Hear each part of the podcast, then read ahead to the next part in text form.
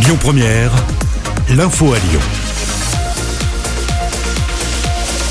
À Lyon et dans le Grand Lyon ce samedi, c'est d'abord le retour du Premier ministre à Lyon justement, Jean Castex, en visite ce matin d'abord à l'hôpital Édouard Herriot pour visiter le centre de réanimation, puis euh, au Palais des Sports de Gerland, transformé en vaccinodrome. La pandémie qui a mis un coup de frein à l'économie de notre région, l'INSEE vient en effet de publier une étude qui révèle que l'emploi a connu un sérieux repli en Auvergne-Rhône-Alpes durant le dernier semestre de l'année 2020. Dans notre région, l'emploi salarié total a perdu 24 500 salariés durant les derniers mois de l'année, une baisse de 0,8% qui est bien plus forte que pour l'ensemble de la France, c'est-à-dire 0,1%.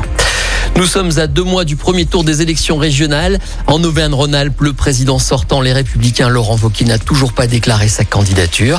Face à lui, la socialiste Najat Vallaud-Belkacem mène campagne.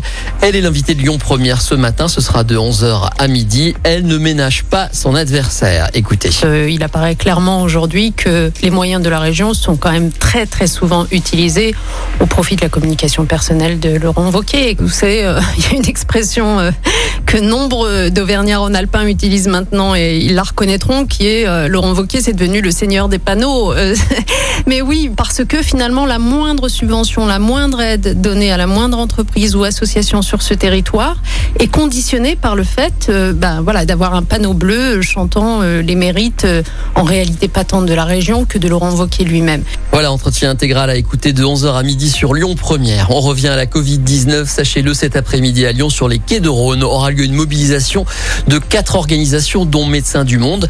Leur but est de recueillir un maximum de signatures pour une initiative citoyenne européenne intitulée Pas de profit sur la pandémie. Euh, Nicolas Demanet, bénévole à Médecins du Monde, explique les raisons de cette initiative au micro de Paul Bourret. On organise une mobilisation sur les berges du Rhône à Lyon pour récolter euh, des signatures euh, pour cette initiative citoyenne européenne. Nous, on va déambuler par petits groupes à la rencontre des passants. Alors, bah, pourquoi Parce qu'en fait, ça touche tous les citoyens et citoyennes, même en France. C'est une question de santé publique, puisqu'en fait, si on ne vaccine que dans certains pays et pas dans d'autres, il y a un risque que la vaccination qui a eu lieu euh, dans les pays les plus riches puisse être mise en échec par l'émergence de nouveaux variants du Covid dans d'autres pays. Voilà, et pour que cette initiative citoyenne européenne, pas de profit sur la pandémie, soit prise en compte par la Commission européenne, elle doit, sachez-le, récolter les signatures d'un million de citoyens de l'Union. Mais rien n'oblige n'oblige ensuite la Commission à rédiger de nouvelles propositions juridiques. Reste donc à voir si cette initiative sera prise en compte ou pas au niveau européen. Des anciens salariés de Vénissieux, 474 exactement, indemnisés par la justice. Les autres sont déboutés et font appel. Plus de la moitié des 1200 plaignants qui réclamaient que leur soit reconnu un préjudice d'anxiété découlant de leur travail sur un site amianté du constructeur Renault Trucks près de Lyon ont donc été euh, déboutés. La justice a tout de même condamné Renault Trucks à verser des indemnités à certains allant de 200 à 10 000 euros. Ça concerne 474 salariés anciens et actuels. Les autres vont faire appel.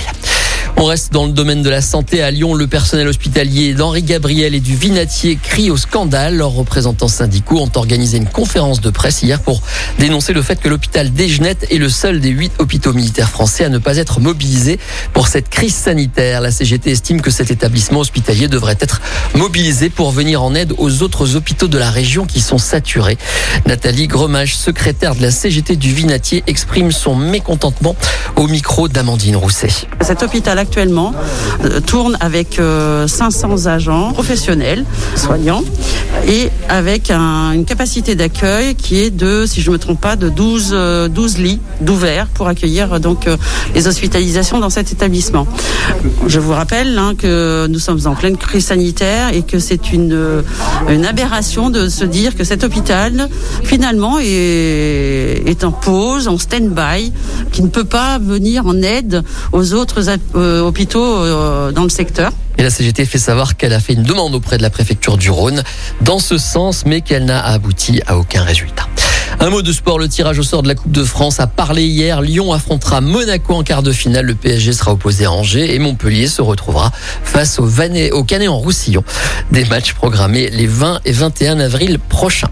Voilà pour l'actualité dans le Grand Lyon. Le reste de l'actu en France et dans le monde, c'est ce matin avec Manon Bacour. Bonjour Manon. C'est un projet. Bonjour Manon. Il y a un petit souci Non? Allez. Écoutez votre radio Lyon Première en direct sur l'application Lyon Première, lyonpremière.fr et bien sûr à Lyon sur 90.2 FM et en DAB+. Lyon Première